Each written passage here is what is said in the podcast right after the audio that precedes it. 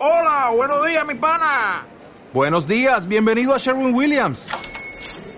¡Ey! ¿Qué onda, compadre? ¿Qué onda? Ya tengo lista la pintura que ordenaste en el ProPlus app. Con más de 6.000 representantes en nuestras tiendas listos para atenderte en tu idioma y beneficios para contratistas que encontrarás en aliadopro.com. En Sherwin Williams somos el aliado del PRO.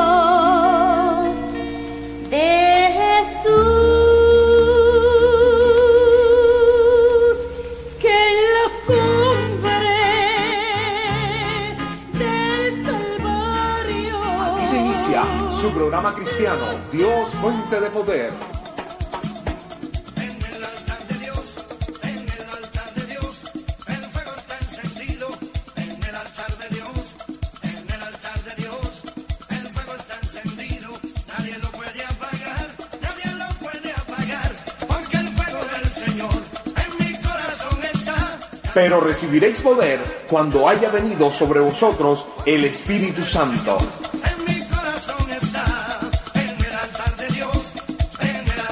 Porque el Señor nuestro Dios es la fuente de todo poder. Bienvenidos.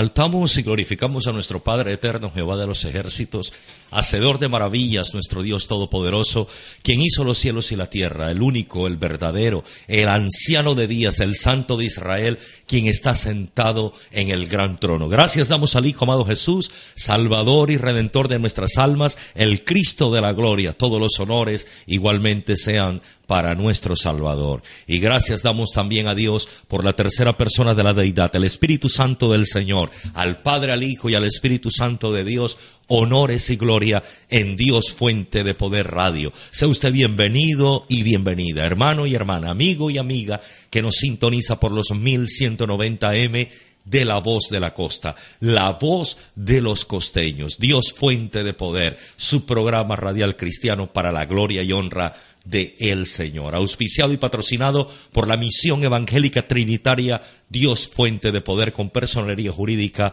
especial número 1201 de 1997, expedida por el Ministerio del Interior de nuestra República de Colombia. Dios Fuente de Poder, 17 años al aire desde aquel 5 de agosto del año 2000. Estamos difundiendo por esta su emisora, La Voz de la Costa, este programa para honra, alabanza y gloria de nuestro Dios. Esta noche en el Control Master nos acompaña nuestro amigo Andy Pertus y en la coordinación su servidor, hermano en Cristo, esclavo del Señor para gloria de su nombre, hermano Cristian Escorcia para servirle. Dios, fuente de poder, con lo mejor del cielo para ti. Recordarte que mañana sábado, desde las cinco y treinta de la mañana, usted puede sintonizar Dios Fuente de Poder Televisión por Telecaribe, nuestro canal regional. No se lo pierda, mañana cinco y treinta de la mañana, Dios Fuente de Poder Televisión. Lo mejor del cielo para ti a través de Telecaribe, cinco y treinta de la mañana mañana. Dios fuente de poder con esta serie de programas desde los Estados Unidos de América. Dios fuente de poder internacional. No te lo pierdas, mañana sábado. 5 y 30 de la mañana. Si no lo puedes ver mañana sábado, el domingo Telecaribe nos repite el programa. ¿A partir de qué horas? De las 6 y 30 de la mañana. Sábados, 5 y 30 de la mañana y domingos, 6 y 30 de la mañana por Telecaribe. Dios, fuente de poder televisión internacional desde los Estados Unidos de América para la gloria de el Señor. Y mañana sábado, no te vayas a perder nuestro programa radial desde las 11 de la mañana, por aquí mismo, por los 1190M de la voz de la costa. Dios fuente de poder, no te lo vayas a perder. Dios fuente de poder radio, 11 de la mañana. Mañana el Día del Amor y la Amistad en Colombia y estaremos celebrando también en nuestro programa radial. No se lo vaya a perder. Hay una bendición extraordinaria de parte del Señor, una meditación, una enseñanza que estaremos llevando con la ayuda de su Espíritu Santo y la Escritura acerca de la verdadera amistad. Hoy que estamos, pero bastante necesitados de verdaderos amigos, y que también estamos rodeados muchas veces de malos amigos. ¿Cómo ser un buen amigo? ¿Cómo ser un mal amigo? Vamos a aprender cómo clasificar nuestras amistades. Bíblicamente, Dios estableció el vínculo de la amistad porque es necesario tener amigos. El amigo es necesario, ese vínculo de afecto, esa unidad a través del amor entre personas que se llama amistad, en la lealtad se sustenta, en la sinceridad, en la ayuda mutua, es necesario. Así que mañana no se lo pierda, 11 de la mañana, por aquí mismo, por la voz de la costa, Dios Fuente de Poder Radio, celebrando el amor y la amistad. Estaremos abriendo los teléfonos y micrófonos para que usted llame y al aire felicite al hermano, a la hermana, al amigo, a la amiga por el Día del Amor y la Amistad y le manifieste a su esposa, a su esposo, a su novio, a su novia, cuánto le ama, cuánto le quiere. Mañana tendremos un espacio en vivo y directo en Dios Fuente de Poder Radio desde las 11 de la mañana para felicitar a nuestros amigos, amigas y a nuestros seres queridos, porque mañana se celebra el Día del Amor y la Amistad. Y también estaremos llevando a cabo la enseñanza acerca de la verdadera amistad. No te pierdas esta bendición. Y a las cuatro de la tarde, si Dios lo permite, mañana también tendremos un culto especial para la juventud, Dios fuente de poder, sede central, sede norte, centros de predicación y células de Barranquilla y Soledad, donde en la sede norte le esperamos a partir de las cuatro de la tarde. Les invitan sus pastores, hermano Cristian y hermana Cristina. Cuatro en punto estaremos dando inicio a este culto especial. No se lo vaya a perder, jóvenes de la sede central, de la sede norte, centros de predicación y células de oración, Barranquilla y Soledad Mañana, 4 de la tarde, culto especial por amor y amistad. Una administración especial de parte del Señor recibiremos y una enseñanza especial también en honor al amor y la amistad. Así que mañana, día de fiesta, desde el programa de televisión, 5 y 30 de la mañana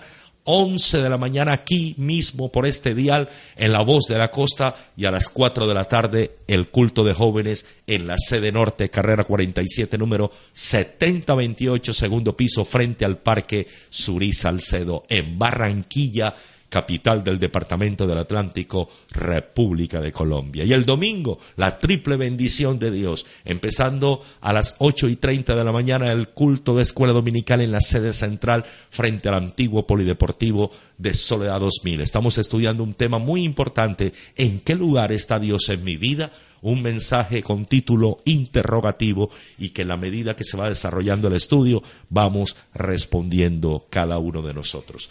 8 y 30 de la mañana, sede central frente al antiguo Polideportivo de Soledad 2000, Dios Fuente de Poder. Sede central, le esperamos. Y en la sede norte el domingo, 3 de la tarde y 5 y 30 de la tarde. No te pierdas esta otra bendición de la tarde. 3 de la tarde y el otro culto a las 5 y 30 de la tarde, domingos, carrera 47, número 7028, segundo piso frente al Parque Suri Salcedo. Y atención, a todos los catecúmenos, hermanos y hermanas que están haciendo las clases bautismales en la sede central, sede norte, este domingo, atención, este domingo estamos iniciando el nuevo horario de clases bautismales. Para los hermanos y hermanas que no han podido asistir a las clases bautismales, el nuevo horario de las clases serán los domingos, empezando este domingo, pasado mañana. ¿A qué horas? A las siete y treinta de la mañana, una hora antes de la escuela dominical. ¿Dónde? En la sede central. Así que todos los hermanos están avisados de clases bautismales que iniciamos hace unas semanas en la sede norte, ha sido trasladado el lugar de las clases y el horario también. Ya no serán los martes, sino los domingos, empezando cuando? Este mismo domingo, pasado mañana. ¿A qué horas? A las siete y treinta de la mañana, una hora antes de la escuela dominical. ¿Dónde? En la sede central, frente al antiguo Polideportivo de Soledad 2000. Así que todos los hermanos que hacen parte de clases bautismales y los que no habían podido asistir por causa del horario, ya sabe, está notificado, pase la noticia al hermano y a la hermana de clases bautismales que este domingo, 7 y 30 de la mañana, iniciamos con el nuevo horario y en el nuevo lugar, porque será en la sede central, las clases bautismales. Este domingo, pasado mañana, 7 y 30 de la mañana, sede central, una hora antes de la escuela dominical. Clases bautismales para nuestros hermanos de Dios Fuente de Poder, sede central y sede norte. Dios es la fuente de todo poder. Y en esta franja musical, aleluya, trayendo remembranza y esta música que no pasa de moda en el Señor, que es como el Señor, ayer, hoy y siempre la misma, esta música clásica cristiana, aleluya, como Dios ha puesto la carga en nuestro corazón y en este programa Dios Fuente de Poder, de no simple y llanamente recordar estas melodías, sino de tenerlas presente, como el Señor quiere que las tengamos presente. ¿Por qué? Porque son melodías inspiradas, que fueron inspiradas por el Santo Espíritu Divino y que han pasado de generación en generación. Y nosotros en Dios Fuente de Poder hacemos lo mismo. Pasamos de generación en generación esta música cristiana auténtica, genuina, santa, inspirada por Dios y en la palabra de Dios. Hoy traemos a este grupo cristiano Los Galileos que en los años 70 deleitaron al Señor con su música cantando todas esas melodías especiales, como esta clásica que también cantamos en Dios Fuente de Poder. Tuya es mi vida. Aleluya.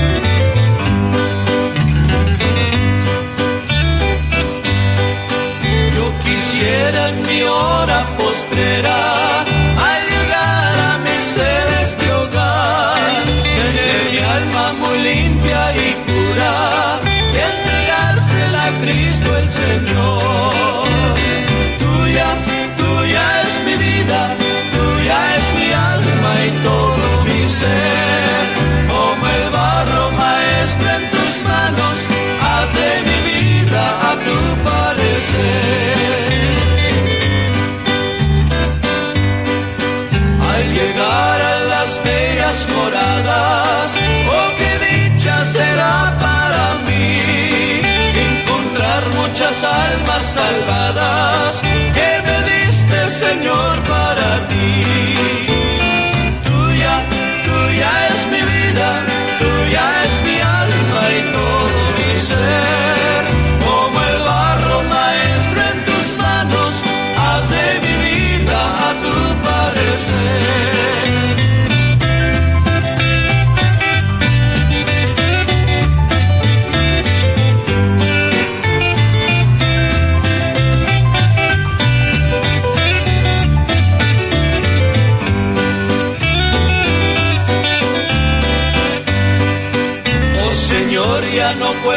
las horas,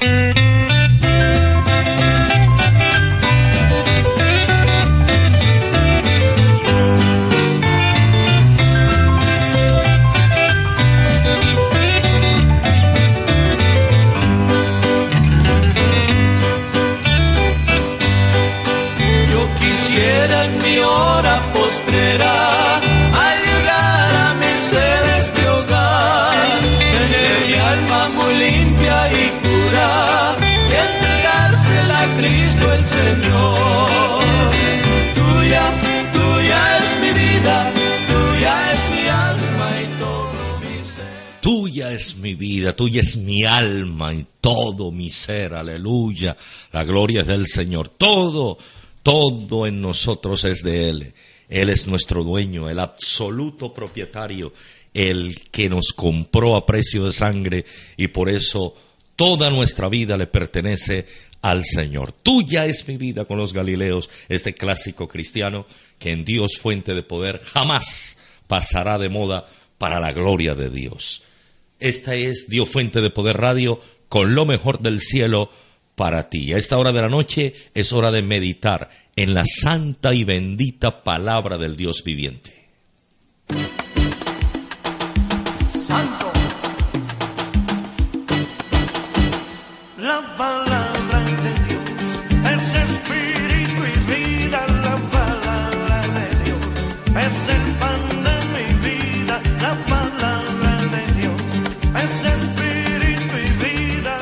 Palabra de Dios corra y sea glorificada.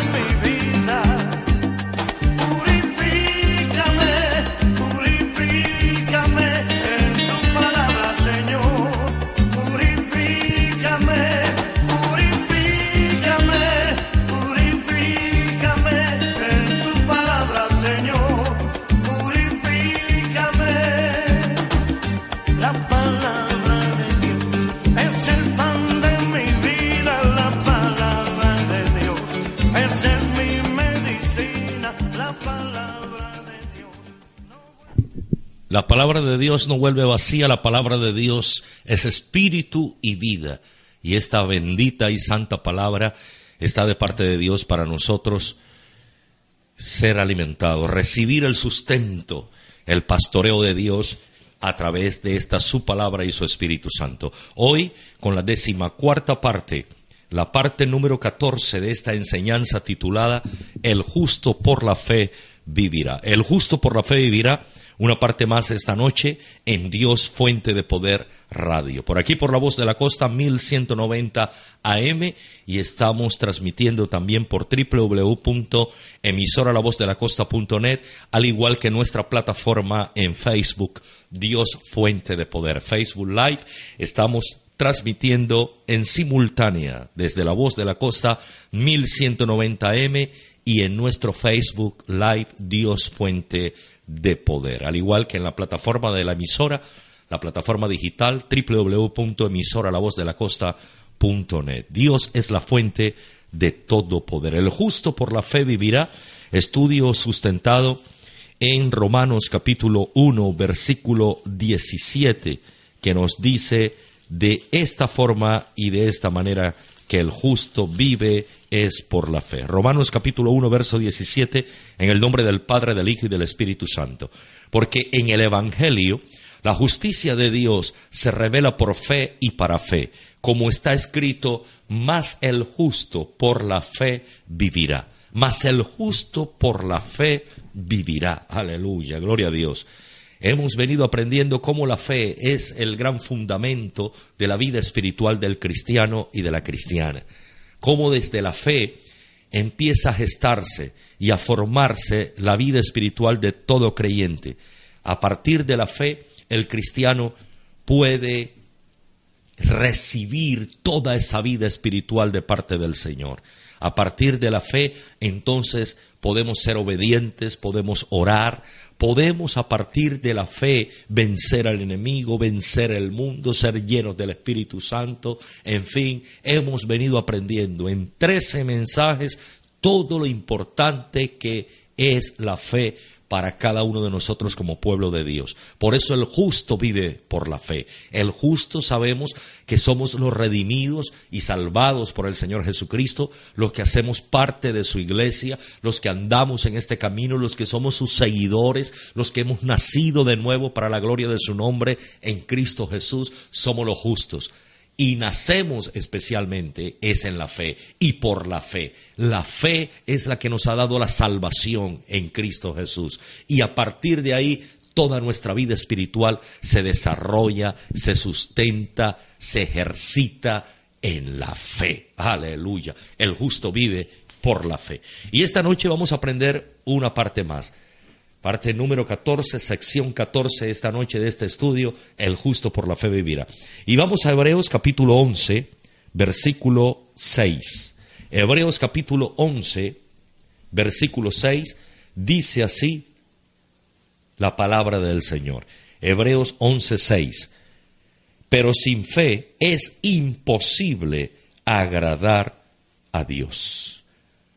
Sin fe es imposible agradar a Dios. ¿Cuántas veces hemos predicado acerca de este texto? Los que por la misericordia del Señor somos predicadores de la palabra. ¿Cuántas veces lo hemos anunciado, lo hemos leído, los que leemos la palabra del Señor, lo hemos meditado en múltiples de ocasiones? ¿Y cuántas verdades el Espíritu Santo ha extractado para cada uno de nosotros en esos ejercicios espirituales, como la lectura, como la predicación, como la meditación. Muchas verdades. Pero esta noche el Señor nos trae una de esas verdades extractadas por el Espíritu de este texto Hebreos 11:6. Sin fe es imposible agradar a Dios. Santo es el Señor. Cuán importante es la fe en el área del agrado a Dios. Así como es importante, hemos visto en cada uno de los trece mensajes anteriores, cómo la fe es importante para que seamos obedientes a Dios, cómo la fe es importante para que llevemos una vida fructífera de oración a Dios, cómo la fe es importante para vencer al mundo, cómo la fe es importante para vencer al enemigo, a Satanás, cómo la fe es importante para ser llenos del Espíritu Santo, cómo la fe es importante para llevar una vida de santidad, cómo la fe es importante para alcanzar el entendimiento en Dios, cómo la fe es importante para el crecimiento espiritual y en muchas áreas. Pero hoy el Señor nos enseña cómo la fe es importante para agradar a Dios.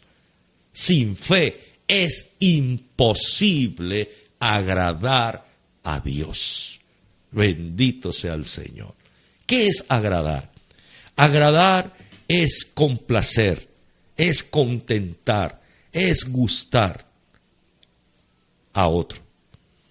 Cuando hablamos de agradar a alguien, es que lo estamos complaciendo, es que lo que hacemos lo hace estar contento, es que está gustoso con lo que hacemos por Él y para Él. Eso es agradar, complacer. Y en este caso, cuando la Biblia dice de agradar a Dios, es tenerlo contento con lo que hacemos, con lo que hagamos. Es que el Señor se sienta complacido con nosotros, aleluya es que el Señor se sienta gustoso con usted y conmigo. Eso es que Dios esté agradado. Pero para que el Señor esté agradado, debe estar la fe en nosotros. Debemos ser hombres y mujeres de fe. Porque sin ella, sin fe, es enfática la palabra, muy clara, es imposible agradarle imposible. No hay ninguna posibilidad.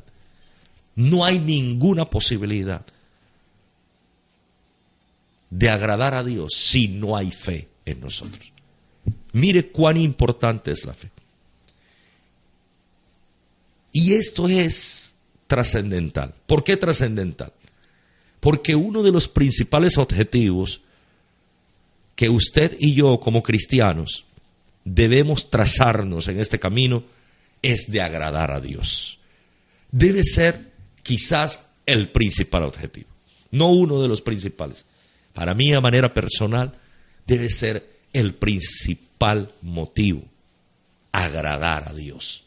Que Dios esté contento, que Dios esté complacido, que Dios esté gustoso, gozoso, alegre con nosotros. Aleluya. Gloria a Dios. Pero para ello necesitamos la fe. Para que nuestro Dios esté complacido, esté agradado. Y vamos a mirar, vamos a empezar a desarrollar esta palabra con la ayuda del Espíritu Santo. Y miremos, miremos principalmente el Evangelio de Marcos, capítulo 9, versículo 17 la fe y el agrado de Dios. La importancia de la fe para agradar a Dios. Cuán importante es la fe para agradar a Dios. La fe y el agrado de Dios. Aleluya. Hebreos 11:6. Sin fe es imposible agradar a Dios. Y dice Marcos, capítulo 9, versículo 17 lo siguiente la palabra del Señor. Y respondiendo uno de la multitud dijo, Maestro, traje a ti mi hijo que tiene un espíritu mudo, el cual donde quiera que le toma le sacude y echa espumarajos y cruje los dientes y se va secando. Dije a tus discípulos que lo echasen fuera y no pudieron. Respondiendo él les dijo, oh generación incrédula, ¿hasta cuándo he de estar con vosotros? ¿Hasta cuándo os he de soportar? Traédmelo. El Señor Jesús, ante aquella queja de ese padre de familia, al que no le pudieron solucionar los apóstoles, los discípulos, aquel problema que traía con su hijo cautivo. Manifiesta el Señor molestia con los discípulos. Generación incrédula, no me creen. ¿Hasta cuándo he de estar con vosotros? ¿Hasta cuándo os he de soportar? Incredulidad significa falta de fe, no hay fe, ausencia de fe. In, no. Credulidad, fe. No fe, no hay fe, no existe fe. Falta la fe, ausencia de fe. Lo llamó generación incrédula. Ustedes no creen, en ustedes no hay fe.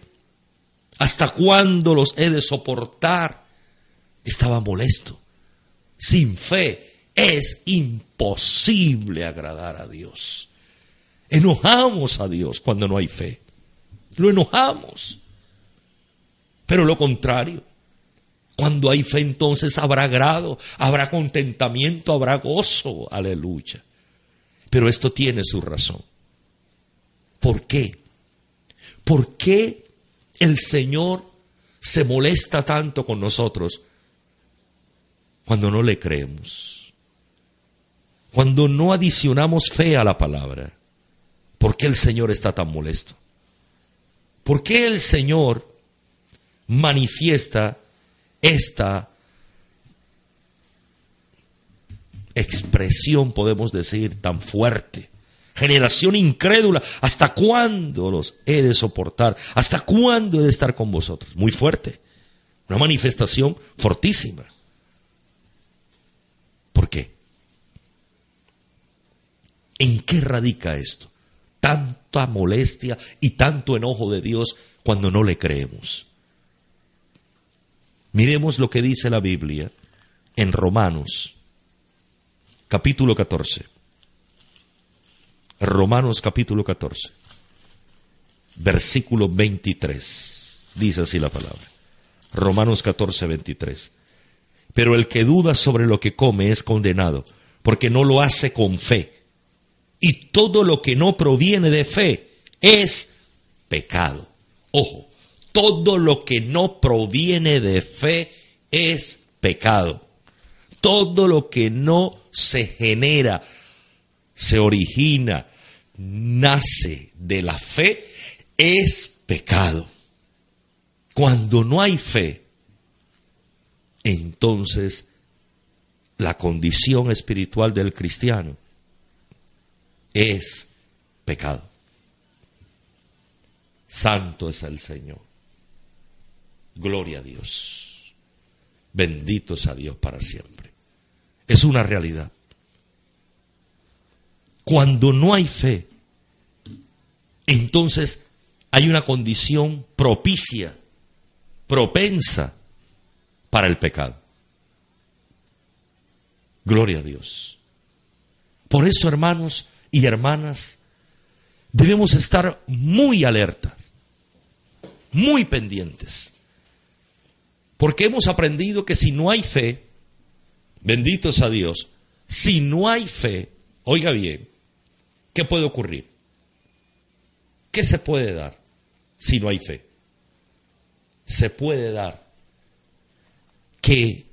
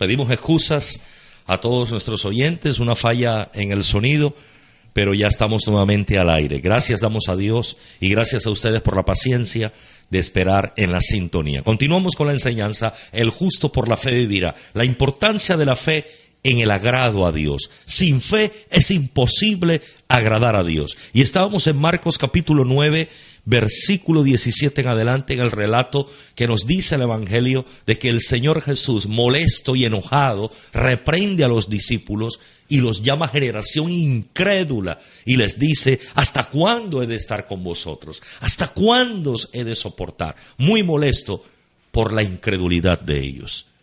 Cómo la incredulidad genera, cómo la incredulidad en Dios y a Dios le genera desagrado, no agrado. Y decíamos que esto tiene una razón de ser y es Romanos capítulo 14, Romanos capítulo 14, gloria a Dios, versículo 23. Dice Romanos capítulo 14, versículo 23, que lo que no proviene de fe es pecado. Vamos a mirar literalmente el texto. Romanos capítulo 14, versículo 23. Pero el que duda sobre lo que come es condenado, porque no lo hace con fe. Y todo lo que no proviene de fe es pecado. Y decíamos que ¿por qué lo que no proviene de fe es pecado? Porque en la incredulidad aprendimos el día que estudiamos la fe y la obediencia, cómo la fe determina la obediencia. Aprendimos que en Génesis 3, la gran desgracia humana, el pecado de la humanidad, nació en la incredulidad. Cómo el enemigo trabajó la fe de Adán y Eva. Ellos se mantuvieron obedientes, no comiendo del árbol prohibido de la ciencia del bien y del mal, porque le creían a Jehová, creyeron la palabra, que si comían de ese árbol morirían y entrarían en desobediencia, pecado y en desagrado ante Dios. Se mantuvieron en esa fe. Pero el enemigo trabajó la fe y les metió, les introdujo la incredulidad, que no le creyeran a Dios. Y cuando entró la incredulidad, entró la desobediencia y entró el pecado. Por eso lo que no proviene de fe es pecado. Uno, en la incredulidad está el terreno fértil y abonado para caer en pecado. Por eso la incredulidad enoja al Señor. Un incrédulo es propenso a ser desobediente. Un incrédulo es inclinado a la desobediencia. Y dos, y dos, que es lo más grave, el que no le cree a Dios lo hace mentiroso. Por eso le desagrada a Dios. Por eso lo que no proviene de fe es pecado. Quien no le cree a Dios, aunque no se lo diga con sus palabras, intrínsecamente, tácitamente se llama eso, sin manifestarlo, está diciéndole al Señor que es mentiroso. Si usted me dice, hermano Cristian, compré este par de zapatos y me costó 10 pesos, y yo le digo, no te creo. Aunque no le estoy manifestando que usted es un mentiroso, pero al desdibujar su manifestación, al quitarle valor, al no añadirle credulidad a lo que usted me está diciendo, estoy intrínsecamente y tácitamente diciéndole que usted me está diciendo mentira. Cuando no le creemos al Señor, entonces lo hacemos mentiroso. Por eso sin fe es imposible agradar. ¿Cómo pretende un cristiano y una cristiana que Dios esté contento, que Dios esté agradado con él y con ella, si dudan de sus promesas, si dudan de su palabra, si no creen en lo que Él les ha prometido, en lo que Él dice de su palabra? ¿Cómo Dios no va a estar molesto? ¿Cómo Dios no va a estar enojado? Claro que sí. Donde no hay fe a Dios y a su palabra, no puede haber agrado del Señor. Jamás podrá verlo. Gloria a Dios. Dice la palabra en primera epístola de Juan, capítulo 1, versículo 8, lo siguiente. Primera de Juan, capítulo 1, versículo 8. Si decimos que no tenemos pecado, nos engañamos a nosotros mismos y la verdad no está en nosotros.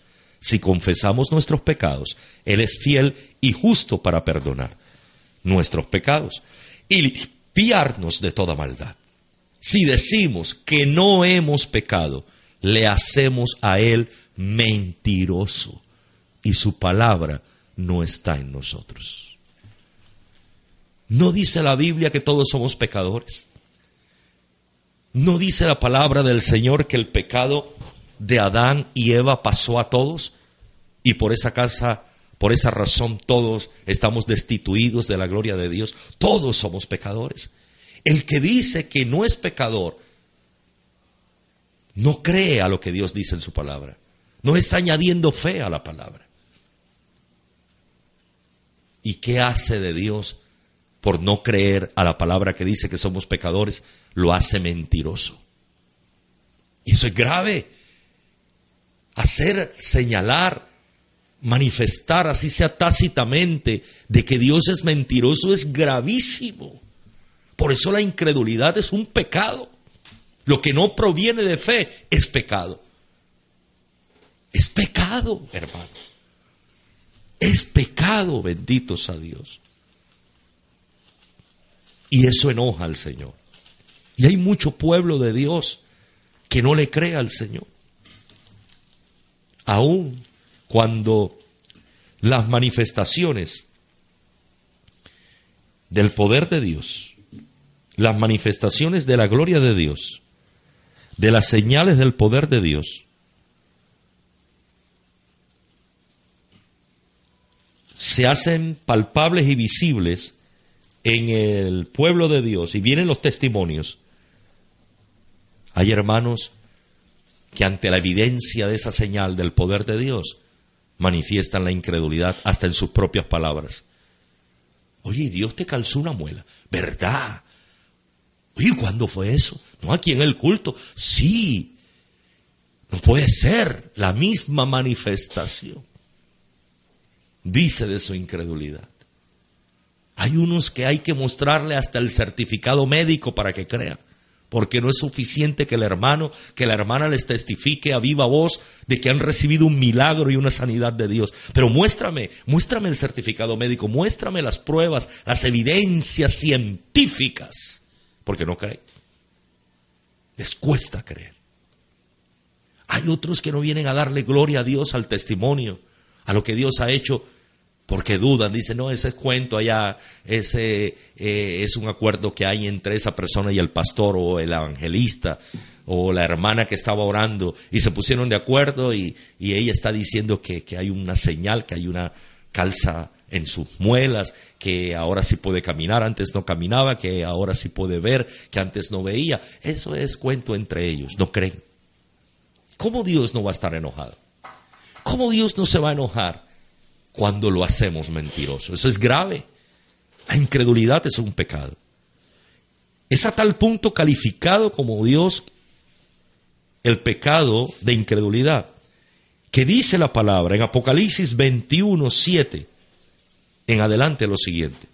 Apocalipsis 21, 7 en adelante, gloria a Dios, aleluya. Último libro de la Biblia. Apocalipsis 21, 7 en adelante dice, el que venciere heredará todas las cosas, y yo seré su Dios, y él será mi hijo. Pero los cobardes e incrédulos, ahí los nombra, los cobardes e incrédulos, los abominables y homicidas, los fornicarios y hechiceros, los idólatras y todos los mentirosos tendrán su parte en el lago que arde con fuego y azufre, que es la muerte segunda. Tremendo. ¿A dónde irán a parar los incrédulos? los que no le creen al Señor, al infierno y del infierno al lago que arde con fuego y azufre. Se perderán, no podrán entrar al tercer cielo, no podrán entrar a la morada eterna de Dios. ¿Por qué? Porque no son del agrado del Señor. Sin fe es imposible. No hay ninguna posibilidad de agradar a Dios, sino todo lo contrario. Lo enojamos, lo molestamos, lo irritamos a Dios. La incredulidad es un pecado grave porque hacemos a Dios mentiroso. No creemos lo que Él promete, no creemos lo que Él dice. ¿Te sabe qué es eso? Eso es gravísimo. Te voy a dar la victoria. No, no creo. ¿Quién sabe si Dios ni se acordará de mí? Eso es grave. Eso es grave porque estamos diciendo, Dios es mentiroso, promete y no cumple. Lo que dice en la palabra, eso quedó en la historia, eso será para otro, pero para mí no. Grave, gravísimo. Lo estamos llamando mentiroso, lo estamos haciendo mentiroso. La incredulidad es un pecado. Rechaza la incredulidad. Renuncia a la incredulidad en el nombre de Jesús. Bendito sea Dios. Aleluya. Miremos lo que dice el libro de Números capítulo 14, versículo 11. Libro de Números, cuarto libro de la Biblia en su orden, capítulo 14, versículo 11.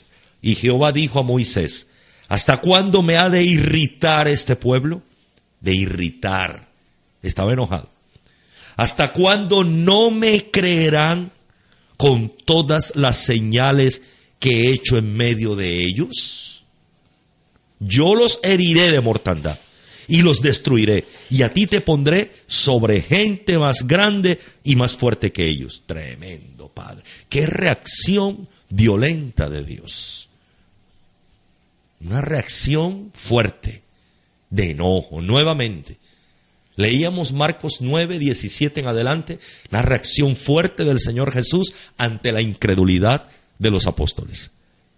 El desagrado.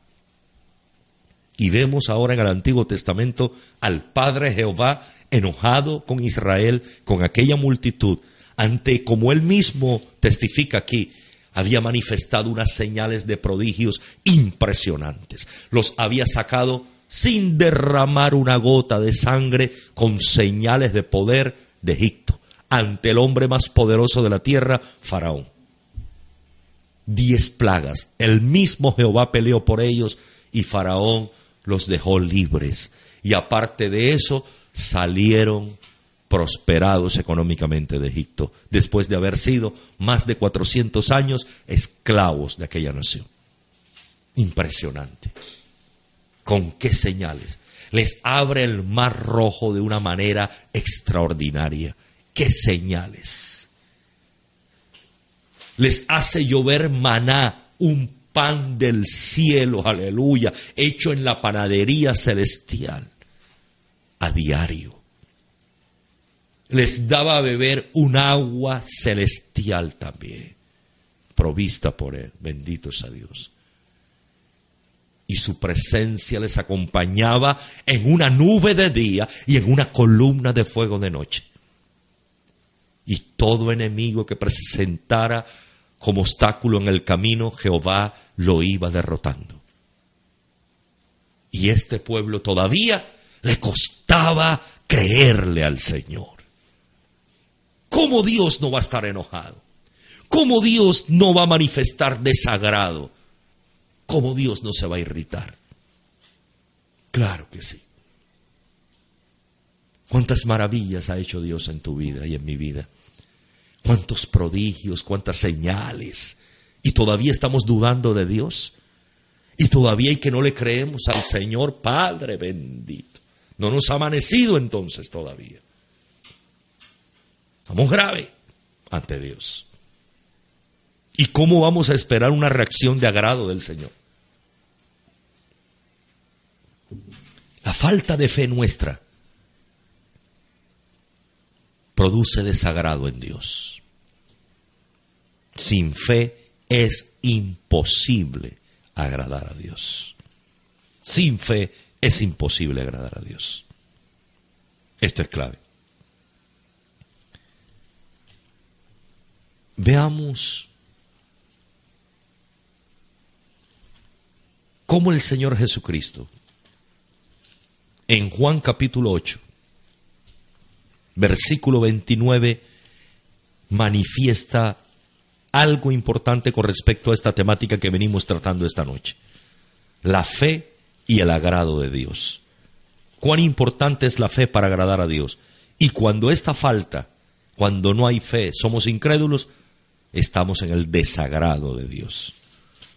Evangelio de Juan capítulo 8, versículo 29. Porque el que me envió conmigo está.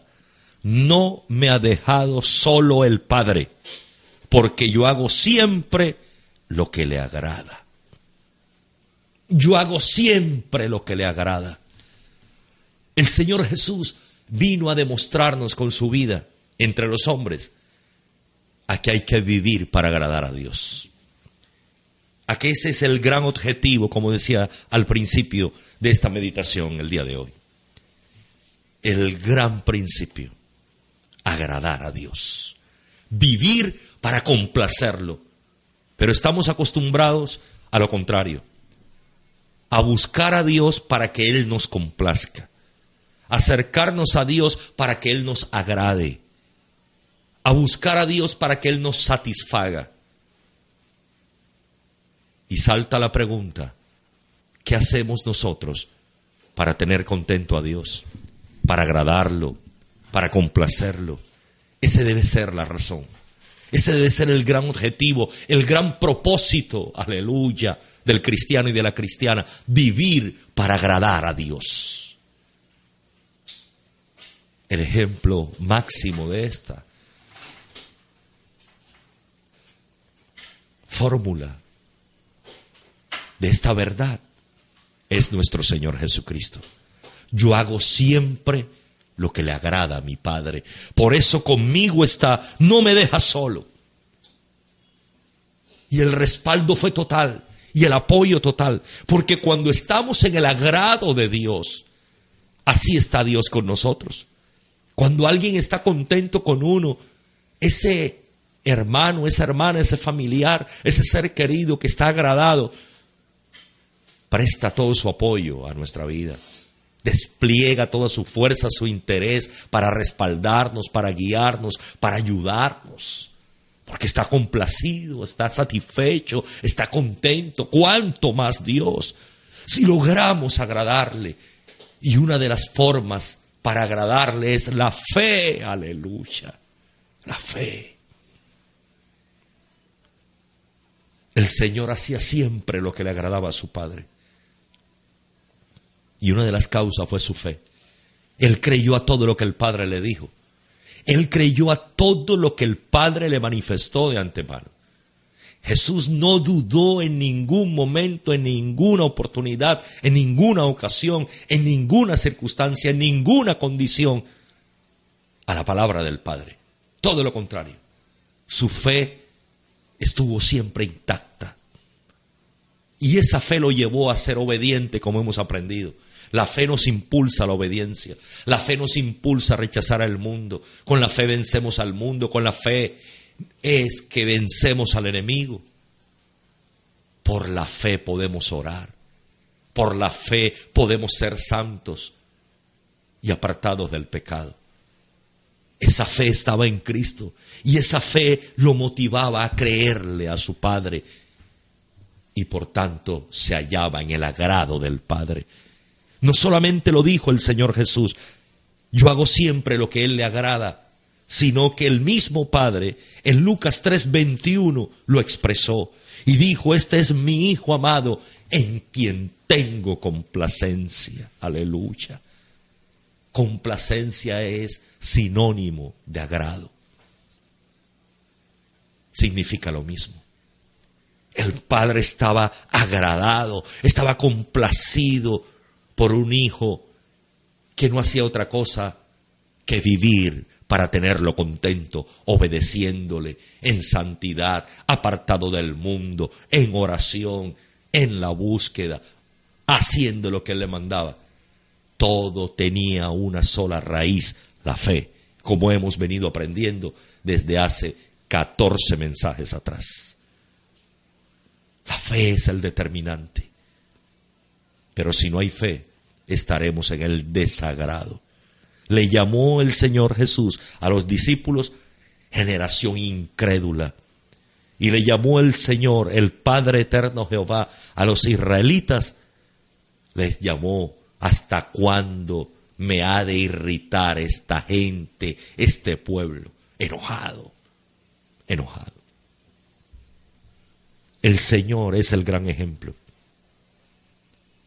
de tener agradado al Padre Celestial. Es tan importante vivir para agradar a Dios que desde el agrado al Señor, cuando somos hombres y mujeres de fe, se desprende todos unos beneficios y unas bendiciones desde el trono de la gracia para nuestras vidas, ay hermano, de manera extraordinaria. Y le dejamos de tarea el libro de Esther, capítulo 2, 3 y 4. En estos tres capítulos y hasta el 5 podemos comprobar lo que es el agrado al Señor y lo que entraña, lo que significa agradar a Dios. El rey Asuero había determinado escoger una nueva esposa reina entre muchas doncellas en el imperio medo-persa. Y dice el libro de Esther que convocaron para aquella elección a todas esas doncellas solteras del imperio. Entre esas estaba Esther. Y ellas estaban a cargo de dos eunucos que preparaban aquellas mujeres porque una de ellas iba a ser elegida como la nueva reina. Y dice el libro de Esther, en el capítulo 2, Esther capítulo 2, dice la palabra de Dios, versículo 15, Esther 2.15, que cuando le llegó a Esther, hija de Abiail, tío de Martoqueo, quien la había tomado por hija el tiempo de venir al rey, ninguna cosa procuró sino lo que dijo Egay, eunuco del rey, guarda de las mujeres, y ganaba Esther el favor de todos los que la veían. ¿Qué hizo Esther? Lo que Egay, el preparador de la próxima reina, les enseñó. ¿Quién era Egay? Era el eunuco, el preparador. A todas las preparó por igual.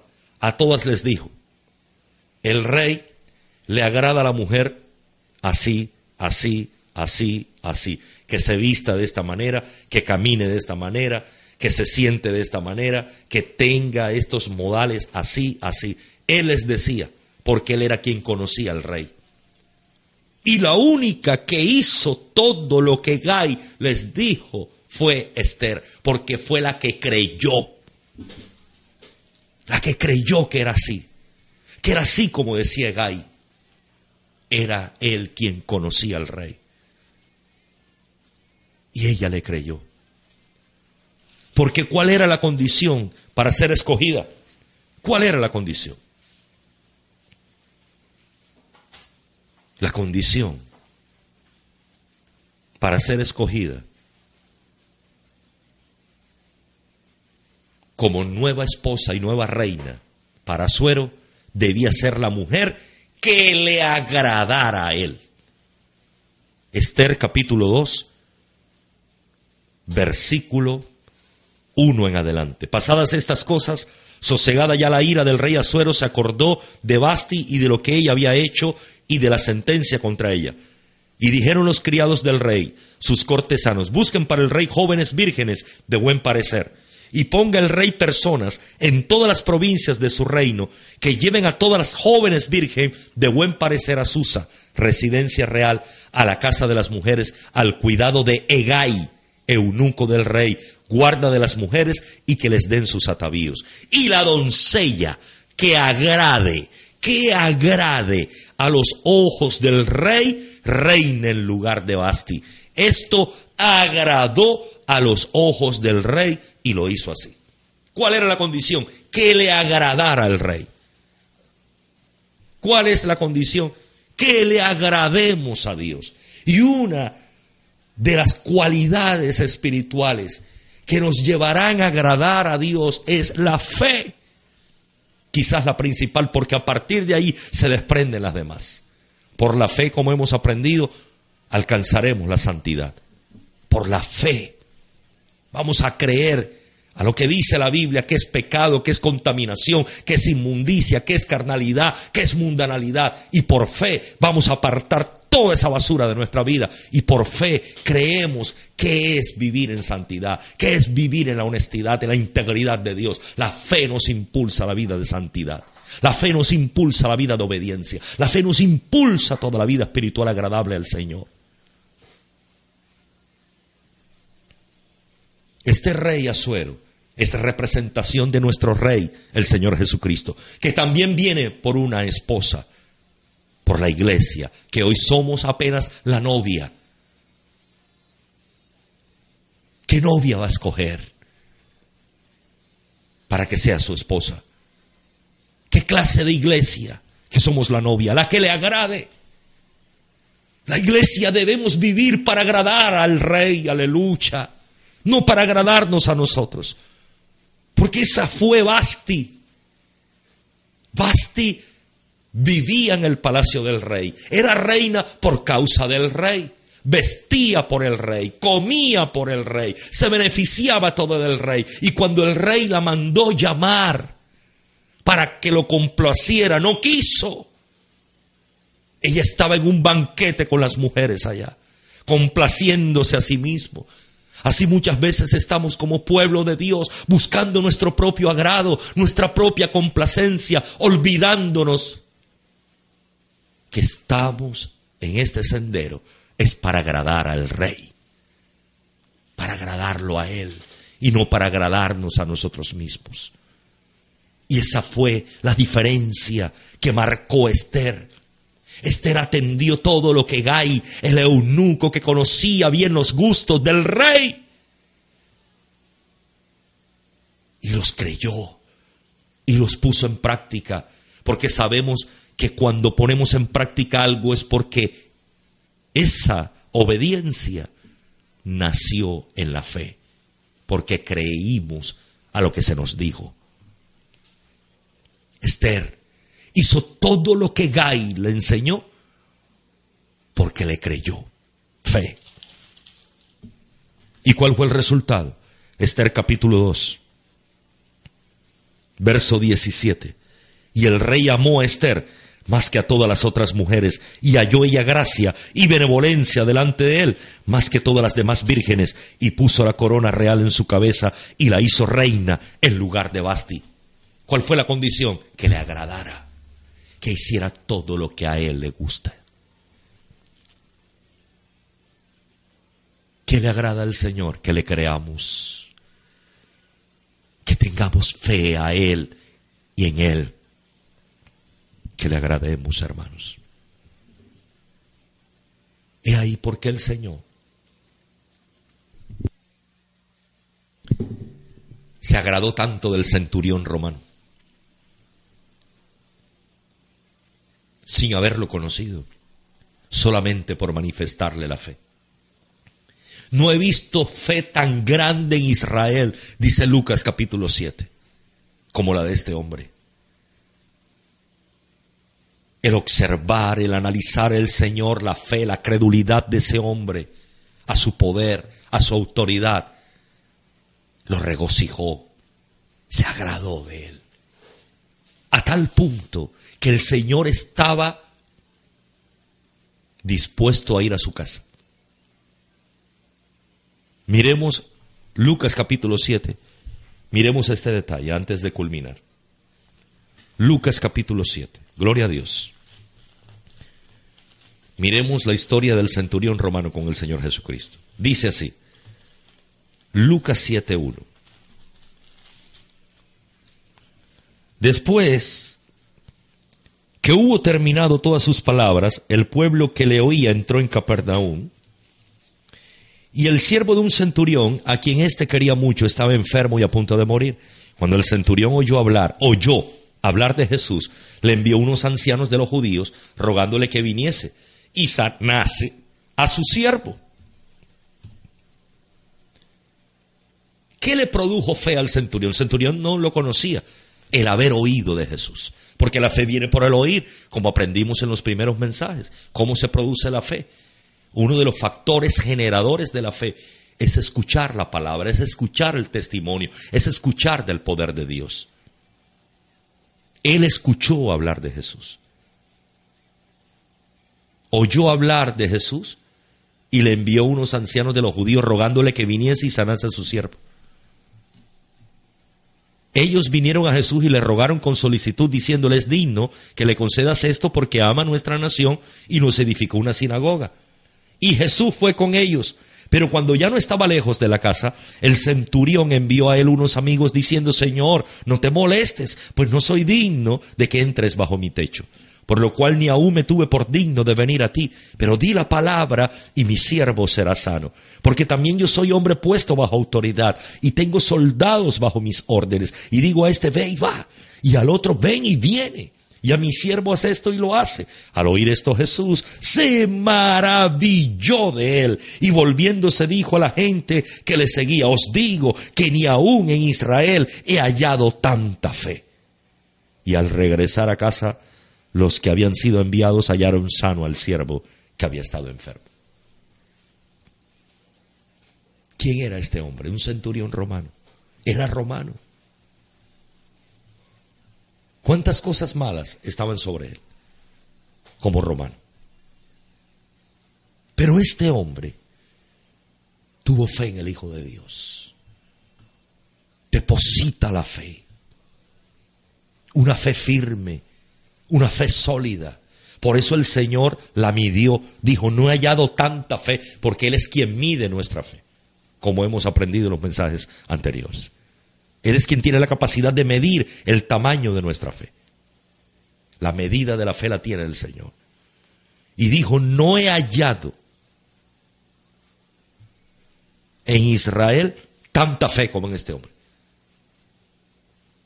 Y esa fe mueve al Señor a empezar una caminata para ir a su casa. ¿Por qué el centurión, cuando se entera que el Señor viene de camino a su casa, le manda otra comisión para decirle, no soy digno de que entres en mi casa, no vengas, solo di la palabra desde donde estás? ¿Por qué? Porque eran los días previos a la Pascua. Y la Pascua era seguida de una fiesta llamada la fiesta de los panes sin levadura. Sin levadura. Debían cocerse, hacerse panes sin levadura. La levadura es un microorganismo, es un hongo microscópico. Y cuando se hace el pan con levadura, sabemos que el pan se aumenta de tamaño, la masa se infla, se aumenta de tamaño pero pierde la pureza la masa de trigo, pierde la pureza, es alterada con ese hongo, la levadura. Y la fiesta era de panes sin levadura, no debía haber levadura. Y en las casas de los gentiles, de los romanos especialmente, era de costumbre hacer el pan con levadura. Y como es un microorganismo, es un hongo no se puede ver así palpar fácilmente.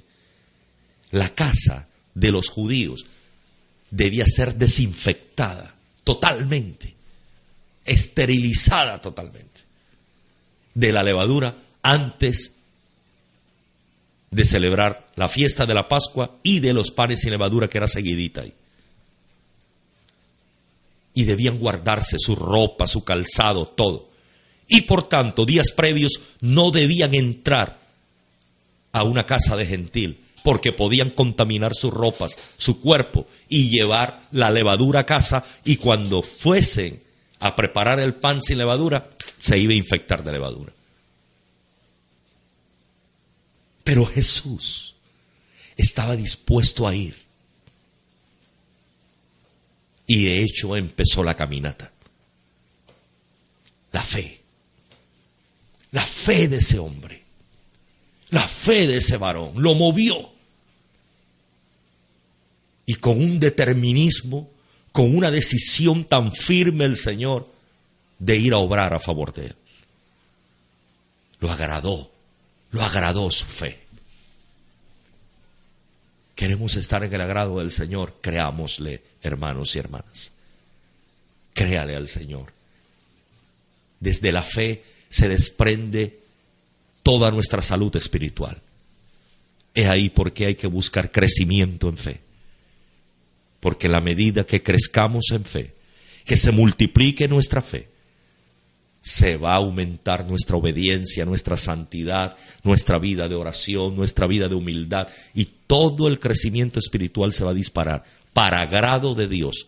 ¿Qué padre no se agrada cuando sus hijos están creciendo?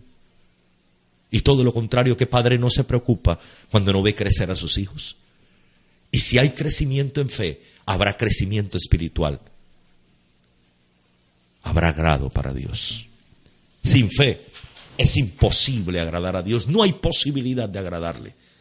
Pero si hay fe, si hay fe y si hay multiplicación, crecimiento, fructificación de la fe, aleluya, aumento de la fe, habrá también aumento del agrado del Señor. Bendito y alabado es el nombre del Señor. Continuamos esta serie de enseñanzas, si es la voluntad de Dios, el próximo lunes. No se vaya a perder, nueve de la noche, Dios fuente de poder, continuando en esta sección de la noche, Dios fuente de poder radio, esta enseñanza, el justo por la fe vivirá. Y mañana, a las once de la mañana, por esta misma emisora, una enseñanza especial acerca de la verdadera amistad en el Señor. Vamos a orar al Dios que hizo los cielos y la tierra.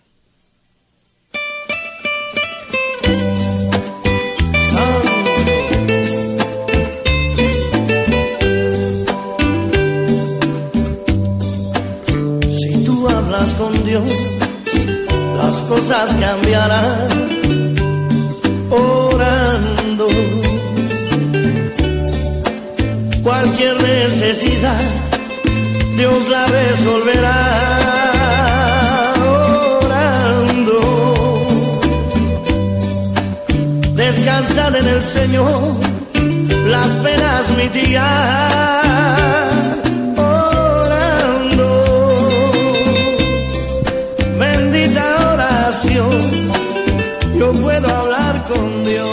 Gracias te damos, Señor. Toda la gloria y toda la alabanza es para usted, porque usted es el dueño de esta palabra. Y como dueño de la palabra, Dios, lo honramos, lo exaltamos y lo glorificamos. Gracias por habernos ayudado una semana más con estas enseñanzas del justo por la fe vivirá. Y solo pedimos que nos sigas ayudando, Señor, para llevar a cabo el resto de enseñanzas de esta serie, porque es tu voluntad, es tu deseo, Señor, que Dios, fuente de poder, que tu pueblo, que nosotros, tus siervos, crezcamos en fe, que nuestra fe sea aumentada, sea revitalizada espiritualmente nuestra fe, aleluya, sea robustecida nuestra fe, Señor, aleluya. Es tu voluntad, es tu deseo, porque estás viendo que este último tiempo es un tiempo de peligro para la fe. Usted lo dice en su palabra, Señor, en Lucas 18. Y cuando venga el Hijo del Hombre a la tierra, hallará fe en la tierra porque son días difíciles para la fe, días de crisis, mucho ataque espiritual contra la fe que nos ha regalado a tu pueblo. Señor, ayúdanos, ayúdanos a todo Dios fuente de poder, Señor, a no menguar en la fe, sino a crecer en fe. Usted es el autor y el consumador de la fe. Necesitamos más fe, Señor, para agradarte, para agradarte, para tenerte contento, Señor, para vivir una palabra conforme a tu voluntad, como usted usted nos ha enseñado por la escritura para ser esa iglesia, ese pueblo cual la reina Esther fue para suero, una mujer de agrado, de complacencia, Señor, porque creyó a todo lo que se le enseñó que le agradaba a su marido. Señor, gracias, gracias por la palabra. Señor, que esta palabra no vuelva vacía, que esta palabra cumpla y surta el efecto en todos y cada uno de nosotros y que seamos un pueblo de fe, Dios fuente de poder, que crezcamos en la fe genuina, en la fe no fingida, no en la fe muerta, sino en la fe con obras, en la fe que te agrada, Señor, aleluya. Danos esa victoria victoria, Rey. Multiplica, aumenta la fe, como dijeron los discípulos, en todos y cada uno de nosotros, Rey eterno. Danos la victoria, danos la victoria, Padre, para crecer en fe. mansa la haya. En el nombre del Señor Jesucristo, me mostraba Dios, aleluya, muchos hermanos llorando en la presencia de Dios, pidiéndole perdón al Señor, porque venían dudando de sus promesas, dudando de su palabra, dudando de lo que Dios les ha hablado, dudando de lo que está escrito, no creyéndole al Señor y le están pidiendo perdón y dice el Señor que está recibiendo, aleluya, esa humillación, ese arrepentimiento, que le dicen, Señor, perdóname porque te estaba haciendo mentiroso, porque estaba haciéndote mentiroso, Señor, con mi actitud incrédula. Y dice el Señor que les perdona, la sangre de Cristo les limpia, la sangre de Cristo les perdona, aleluya. Hay perdón desde el cielo, hay gozo en el cielo, hay gozo en los ángeles del cielo, porque mucho pueblo que se hallaba en incredulidad y en duda, que se hallaba en el desagrado de Dios, está pidiendo perdón y el Señor les está perdonando y el Señor les está limpiando y el Señor, aleluya, está borrando esa iniquidad que se llama incredulidad, aleluya. Oh Santo Jesús, qué hermoso, qué hermoso Señor, aleluya, hay gozo, hay gozo en el cielo, hay victoria victoria de parte de Dios, de ver a un pueblo crédulo. Mucho pueblo está creciendo en fe. La fe se está disparando, aleluya. El Señor me mostraba un plantío hermoso de palmeras y llenas de fruto. Y el Señor desde el cielo era una nube, benditos a Dios, una nube en forma de jarra, una nube en forma de cántaro, la malaya. Qué hermoso es el Señor y se derramaba el agua desde esa nube, aleluya, y caía ese aguacero de aguas desde el cielo, desde ese cántaro, rebeleya, sobre ese plantío de palmeras, alaya, porque él ha dicho que el justo florecerá como la palmera, y dice el Señor que nos está dando crecimiento conocimiento bendito sea Dios, que Él nos está dando el crecimiento espiritual. Oh, se rebelequía mansalaya y veía que el fruto de esas palmeras era fe, fe, fe. Todos los frutos decían fe, aleluya, basai. Eridibikendele se te rebeleya. Qué hermoso eres, Señor. Oh, Dios mío, esta es tu bondad, tu misericordia. Estamos necesitados Señor, de fe. Y la fe viene de ti, Señor. Y dice el Señor que sigue regalando y sigue aumentando la fe en nuestras vidas, Sharabaqueya. Y yo veo como esas palmeras crecen y como los tallos de las palmeras se Oh, se hacen más robustos, Shabelekia Balaya. y las raíces. Y las raíces se hacen más profundas. Aleluya, bendito a Dios. Y el tallo de la palmera se hace más erguido, crece más. Y el follaje también. Oh, santo es el Señor. Porque dice Dios, yo he visto la necesidad en mi pueblo yo he visto la necesidad en mi pueblo de hacerlo crecer en fe, de hacerlo crecer en fe, porque he visto el ataque fuerte de las tinieblas hacia la fe de mi pueblo, pero yo he salido al frente, dice el Señor, para batallar por ti, mi pueblo, porque dice el Señor, mi amor es eterno para ti, pueblo, yo soy vuestro pastor, yo sé que les hace falta, yo soy vuestro alimentador, vuestro sustentador, quienes los guía día y noche soy yo, dice el Señor. Y yo tengo cuidado de vosotros y por eso estoy aumentando la fe, pueblo mío. Y vuestra vida espiritual está creciendo y está madurando.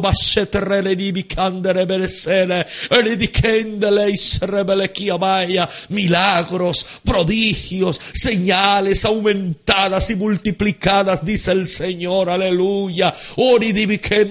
Ella, perfeccionándose la santidad de mucho pueblo, perfeccionándose la obediencia en mucho pueblo, perfeccionándose la vida de oración en mucho pueblo. El crecimiento espiritual se está disparando. Yo veo cómo esas palmeras siguen creciendo y creciendo en la medida de que aquel cántaro derrama más esa lluvia, esa lluvia no se detiene y ese fruto, el fruto de las palmeras que es la fe, está multiplicado y sigue creciendo la basay. Oh Dios eterno, toda la gloria es para ti, Señor. Toda la alabanza, Señor. Somos un pueblo necesitado de fe y de todo lo que usted tiene en abundancia en ese tercer cielo. Derrámalo sobre nuestros corazones. Derrama todas esas riquezas espirituales, sobre todo Dios fuente de poder. Pastores, ministros, servidores, servidoras, colaboradores, colaboradoras, ovejas y aún simpatizantes de esta misión Estamos ávidos y hambrientos de tu gloria, de tu presencia y de tu poder, Señor.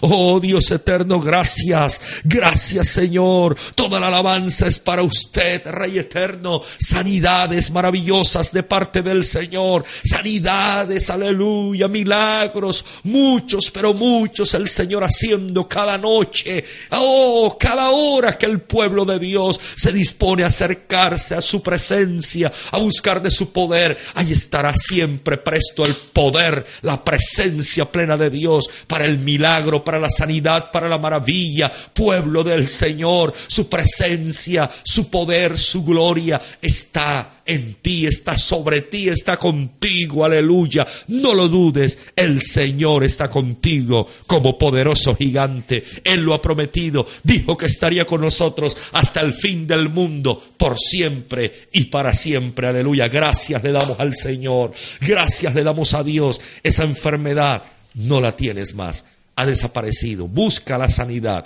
busca el milagro en tu cuerpo. La respuesta, la solución ya está dada. La victoria, la bendición del cielo, el Dios de poder se manifiesta cuando hay un pueblo de fe.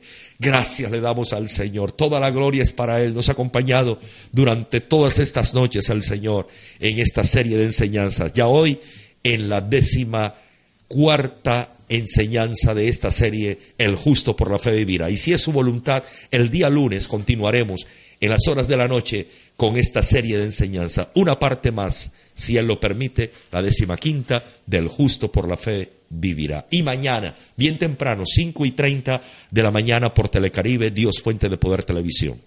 A las once de la mañana por aquí mismo, por La Voz de la Costa, Dios Fuente de Poder Radio, programa especial por el Día del Amor y Amistad. Abriremos micrófonos y teléfonos para que nos llame y felicite a su ser querido en el Día de Amor y Amistad. Al igual que a las 4 de la tarde le esperamos en la sede norte, culto especial con los jóvenes de la sede central, sede norte, centros de predicación y células de oración de Barranquilla y Soledad. Carrera 47 70 28, segundo piso, frente al Parque Sur Salcedo. Culto especial por amor y amistad. Estaremos compartiendo con los jóvenes, sus siervos, pastores, hermano Cristian, hermana Cristina, en una enseñanza y una administración especial. No se lo vaya a perder. Y el día domingo le esperamos desde bien temprano por Telecaribe, 6 y 30 de la mañana. Dios Fuente de Poder, domingo también, sí. Mañana sábado 5 y 30 de la mañana en Telecaribe y el domingo de igual manera a las 6 y 30 por Telecaribe. Sábados 5 y 30 de la mañana y domingos 6 y 30 de la mañana por allí mismo, por Telecaribe. Y atención a todos los catecúmenos, hermanos que hacen parte de las clases bautismales, dio fuente de poder, sede central y sede norte. El domingo les esperamos a las siete y treinta de la mañana en la sede central. De paso, a todos los hermanos que no habían podido asistir a las primeras clases, les esperamos este domingo, pasado mañana, siete y treinta de la mañana, sede central, antes de escuela dominical. Y a las ocho y treinta, nuestra gran fiesta con el Señor. Dios es la fuente de todo poder y está pronto a venir el Cristo de la gloria. Seamos una iglesia de su agrado.